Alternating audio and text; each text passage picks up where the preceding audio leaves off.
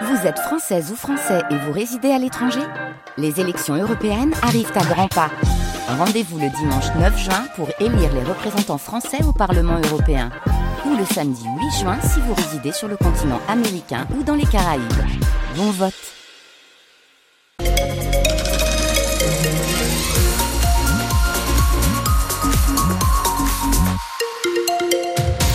météo de ce samedi, ça donne quoi Maxence? C'est une très belle journée qui nous attend aujourd'hui en Moselle. Alors, c'est un peu difficile à croire ce matin avec euh, la brume dans le pays haut, les nuages, mais en milieu de matinée, place à des éclaircies. Et cet après-midi, les éclaircies vont se multiplier dans tout le département. On fait le point complet sur la météo du jour après le journal de 7 heures.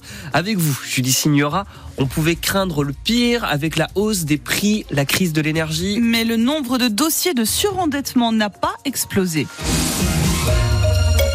La Banque de France en Moselle a enregistré un peu moins de 1500 situations l'an dernier. C'est un chiffre stable depuis plusieurs années, même en net recul depuis les années 2010 où on comptait deux fois plus de ménages en grande difficulté financière dans notre département.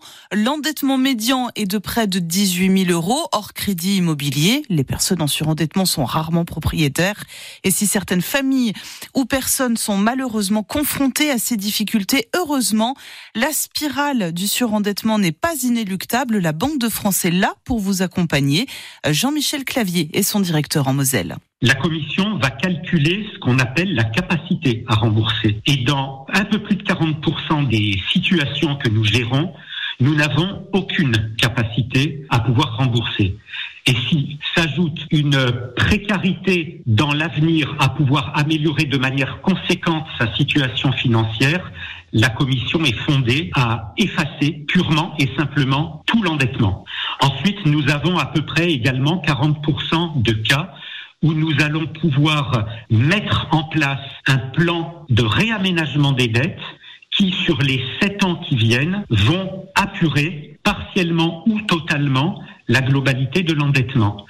Alors si, au bout des sept ans, on n'a pas réussi à rembourser tout ce que l'on devait, mais qu'on a tenu les échéances pendant les sept ans, on va procéder à l'effacement du reliquat. Et puis pour finir, eh bien, on a des situations où on a la chance de pouvoir trouver un plan d'appurement qui permet de rembourser la totalité de ses dettes. Et la Banque de France en Moselle travaille avec un certain nombre de collectivités, d'associations, de travailleurs sociaux pour accompagner les personnes en grande difficulté et prévenir ce surendettement. Il existe aussi des points conseil budget, sachez-le, pour vous aider dans la gestion de vos finances. Il y en a sept en Moselle, à Metz, Thionville, Famec, Saint-Avold ou encore Sarreguemines. Moment important hier en préfecture de la Moselle, les différents acteurs de l'État et l'éducation nationale se sont réunis pour évoquer les projets d'ouverture et de fermeture de classes dans les écoles maternelles et élémentaires à la rentrée prochaine. Euh, bilan, 82 postes d'enseignants sont supprimés, autant de classes donc, mais certaines écoles ont réussi à sauver leur situation. C'est le cas par exemple de l'école Jules Verne de Metz-Borny. Cinq autres classes seront maintenues à condition de fusionner avec des groupes scolaires. En revanche, l'école de Vitrin, près de Sarreguemines, n'a pas eu gain de cause. Parents et municipalités reprennent les blocages et manifestations dès lundi. La grève continue tout ce week-end à la SNCF. À l'appel de la CGT et de Sudrail, dont les contrôleurs réclament un meilleur accord sur les fins de carrière notamment, le mouvement va durer jusqu'à lundi matin 8 heures, alors que la zone A est censée partir en vacances ce week-end. À la gare de l'Est à Paris, une, une découverte aussi insolite qu'alarmante dans les bagages d'un voyageur. Les douaniers ont découvert dimanche dernier une vingtaine de reptiles vivants, notamment deux lézards cornus, espèces menacées, planqués dans des chaussettes. Les animaux ont été confiés à un centre spécialisé. Le voyageur en provenance d'Allemagne a été interpellé. C'est à lire sur francebleu.fr. Le monde entier est sous le choc après la mort du principal opposant à Vladimir Poutine. Alexei Navalny avait 47 ans. On ne sait pas encore précisément de quoi il est mort, mais il était emprisonné dans un ancien goulag de l'extrême nord de la Russie dans des conditions très difficiles. Immédiatement, de nombreux pays ont exprimé leur froid et dénoncer le régime du président russe qui devrait être réélu le mois prochain pour un nouveau mandat de six ans. Mais de nombreux civils aussi ont manifesté, y compris dans les rues de Moscou. C'était hier après-midi, Sylvain Tronchet. Les autorités de Moscou ont eu beau mettre en garde les habitants en leur rappelant que tout rassemblement interdit pouvait les conduire en prison. Des centaines de Russes ont quand même défilé hier devant le monument aux victimes du goulag, place Lubyanka. La plupart d'entre eux persuadés que le Kremlin est responsable de sa mort, comme Natacha. Ils l'ont tout simplement poussé à bout. Il a passé plus de 300 jours en cellule d'isolement. Et lorsqu'une personne dort sur le sol en pierre avec très peu de nourriture, c'est un homme que l'on conduit à la mort. C'est une grande tragédie pour toute la Russie. La mort d'Alexei Navalny a été un choc pour de nombreux Russes. Hier, place Lubyanka, nombreux étaient ceux qui avaient les larmes aux yeux, comme Anna. On ne peut pas vraiment se projeter dans l'avenir maintenant. Navalny était mon dernier espoir. J'ai toujours été une de ses fans. Mais tout cela sonne étrangement aujourd'hui. Même si les chiffres peuvent paraître modestes, cela faisait des mois qu'un rassemblement n'avait pas réuni autant de monde à Moscou. Un manifestant arrive brandissant une pancarte sur laquelle il a écrit Assassin, il est immédiatement arrêté. La police a interpellé des dizaines de personnes ensuite, dont plusieurs journalistes. Sylvain Tronchet, le correspondant de Radio France à Moscou.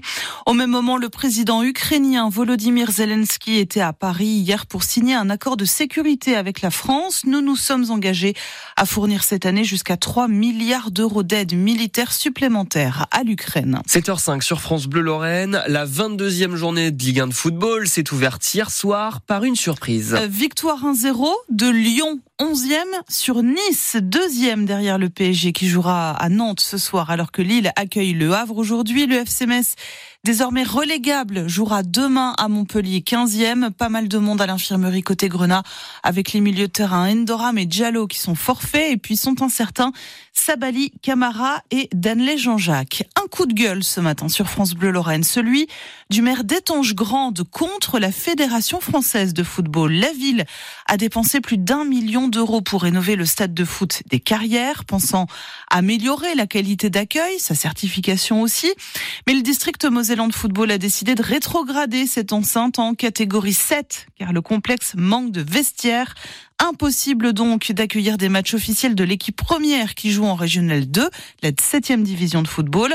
Roland Balserzac, le maire d'Étange Grande, donc, ne décolère pas si je ne faisais pas ces travaux, je restais en catégorie 6. Aujourd'hui, nous avons investi un million, nous avons refait la surface, nous avons refait les mains courantes, nous avons facilité l'accessibilité et pourtant nous sommes rétrogradés parce qu'il manquerait deux vestiaires, chose qui ne nous a jamais été dite pendant tout le travail préparatoire et je vous le répète, nous sommes assurés du service des meilleurs cabinets, des meilleurs prestataires pour cette réalisation à un million d'euros. C'est décourageant effectivement et ça nous met hors de nos gants. Le patron du district Mosellan de football lui rappelle que ce règlement a été élaboré au niveau national en accord avec l'association des maires de France et qui répond à un devoir d'excellence. Christophe Solner.